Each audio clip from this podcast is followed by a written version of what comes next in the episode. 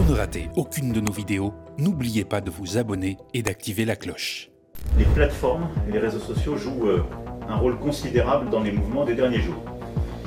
Nous avons vu sur plusieurs d'entre elles, Snapchat, TikTok et, plusieurs autres, à la fois euh, l'organisation de rassemblements violents se faire, mais une forme de mimétisme de la violence. Pour contrôler efficacement l'opinion, les médias dominants ne suffisent plus. C'est ce qu'a bien compris Emmanuel Macron. Le président ne se contente pas de contrôler les grands médias mainstream, il cherche aussi à contrôler les réseaux sociaux, notamment Snapchat, très utilisé lors des révoltes urbaines de juin dernier. Et vraisemblablement, ça marche. À en croire la sortie hallucinante de la représentante de Snapchat France, Sarah Bouchaoua, devant les députés le 10 juillet dernier. Nous avons tra- travaillé conjointement donc avec le ministère de l'Intérieur et les différentes autorités afin d'essayer d'endiguer le plus rapidement possible euh, les différents dérapages euh, qu'on a pu percevoir sur le terrain. Euh, et pour le coup, l'ensemble des stories qui étaient publiées sur la map, c'était vraiment des utilisateurs de Snapchat à la fin qui se plaignaient justement des émeutes et des conséquences des émeutes. Donc nous sommes fiers un peu aujourd'hui d'avoir pu participer et collaborer justement entre le privé et le public afin de protéger nos utilisateurs le plus rapidement possible. Il faut quand même rappeler que le réseau social n'a aucune obligation légale de collaborer avec le gouvernement. Mais qu'importe, la Macronie demande de censurer et Snapchat s'exécute. Mais alors pourquoi une si belle entente entre les deux? Parce que peut-être qu'entre Snapchat et la Macronie, c'est un peu une histoire de famille. Sarah Bouchaoua, la représentante de Snap en France, n'est pas une inconnue sortie du chapeau.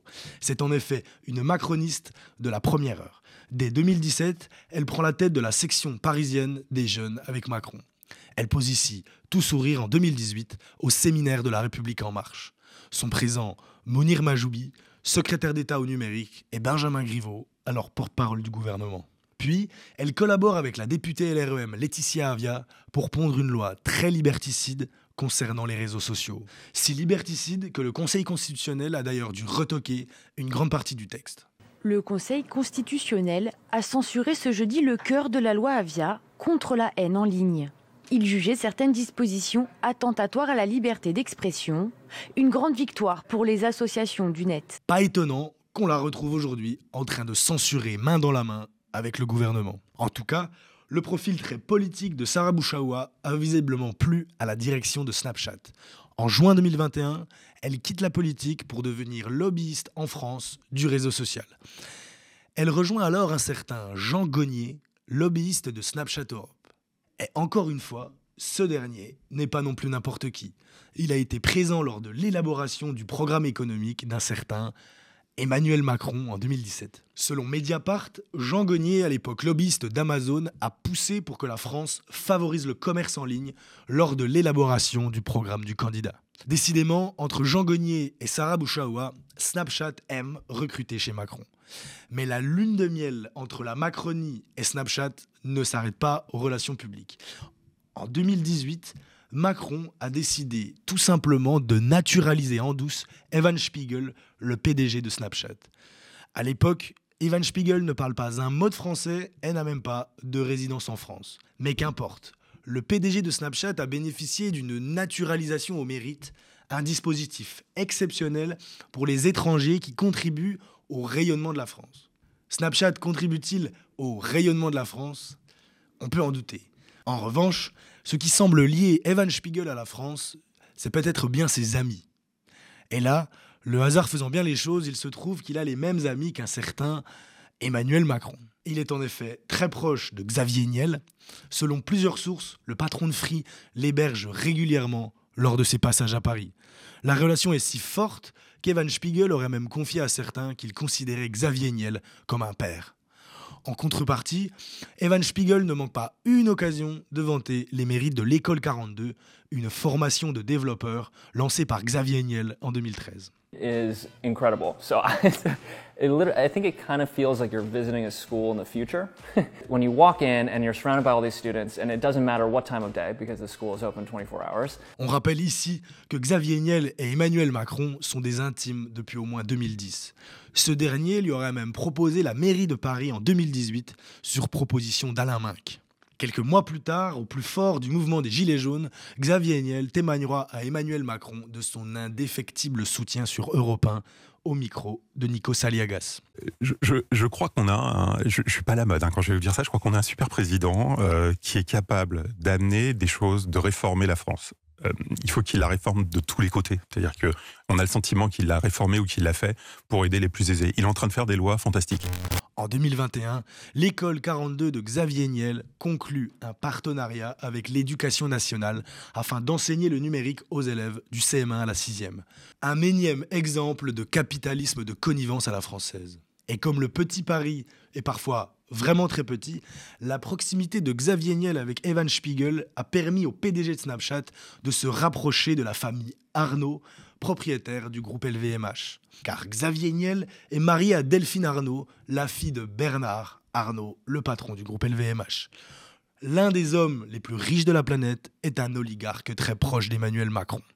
LVMH habille gratuitement Brigitte Macron depuis 2014.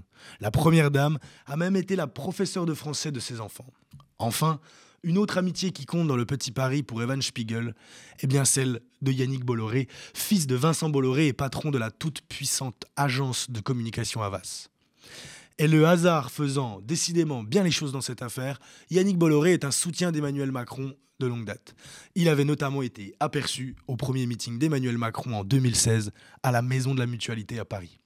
Havas, son agence de communication, s'est même mis au service du candidat puis du président en lui fournissant Ismaël Emélien, l'un des communicants les plus brillants de sa génération, emporté par l'affaire Benalla. On le voit, ces liens expliquent peut-être l'excellente collaboration de Snapchat avec le gouvernement.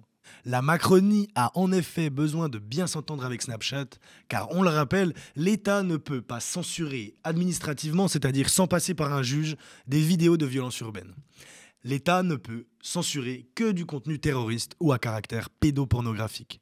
C'est ce que nous explique Bastien Lequerec, juriste et membre de la Quadrature du Net, une association de défense des droits et libertés sur le net. La censure administrative sans passer par, euh, par un juge, euh, elle est possible que dans deux cas, pour du contenu pédopornographique ou pour du contenu terroriste. Mmh. Euh, donc tous ces contenus de violence, de d'émeutes, si on veut appeler ça comme ça, ne rentrent pas du tout dans les, dans les critères légaux. Euh, mmh. Ce n'est pas du tout du contenu à caractère terroriste et donc il n'y a aucune possibilité de retirer administrativement sans passer par un juge ces contenus-là. et donc la stratégie du gouvernement, ça a été de, de pousser au maximum les plateformes à retirer les contenus en prenant euh, comme excuse leurs euh, euh, conditions générales d'utilisation, puisque les, plateformes ont un contrôle éditorial sur ce qui peut se dire ou pas mmh sur leur plateforme. Et donc là, le gouvernement les a incités avec des gros guillemets euh, à utiliser les, pouvoirs que chaque plateforme a sur, euh, sur le contenu euh, posté par ses utilisateurs parce que le gouvernement ne peut rien faire d'autre. Et on a vraiment l'impression que le gouvernement dit bah, appliquez vos conditions générales d'utilisation dans le sens qui, me convient, comme ça, j'aurai pas besoin de changer la loi et, demain, je vous laisserai tranquille. Faute de pouvoir censurer administrativement, l'État préfère demander aux plateformes de faire respecter leurs conditions générales d'utilisation. L'idée, c'est un peu que tout se règle entre copains, sans passer par une loi type loi Avia, qui serait sûrement retoquée à nouveau par le Conseil constitutionnel. Bah, légalement, c'est en utilisant les conditions générales d'utilisation que ces contenus ont été retirés, que mmh. euh, des comptes mmh. éventuellement ont été euh, suspendus. En écoutant cette sortie de cette lobbyiste, on a l'impression que cette manière d'appliquer les CGU, elle est euh, poussée énormément par le ministère de l'Intérieur euh, dans le cadre de discussions informelles. Et c'est pour ça que euh, cette sortie de, cette lobbyiste doit pas du tout plaire au gouvernement parce que je, pense qu'il n'avait absolument aucun intérêt à ce que le public sache qu'il fait des demandes de retrait aux plateformes qui euh, s'exécutent euh, alors que rien dans la loi ne, les y oblige. D'où l'idée, on le comprend, que le dialogue soit fluide. Ce qui explique que Snapchat recrute des macronistes et que Ivan Spiegel ait été naturalisé en douce par Emmanuel Macron. Deux ans après sa naturalisation, d'ailleurs, Evan Spiegel est invité par Nicolas Dufourc, le patron de la Banque publique d'investissement, un proche lui aussi d'Emmanuel Macron. Deux ans donc après sa naturalisation, Evan Spiegel semble depuis avoir au moins appris à lire le français sur un prompteur. Merci Nicolas de m'accueillir aujourd'hui.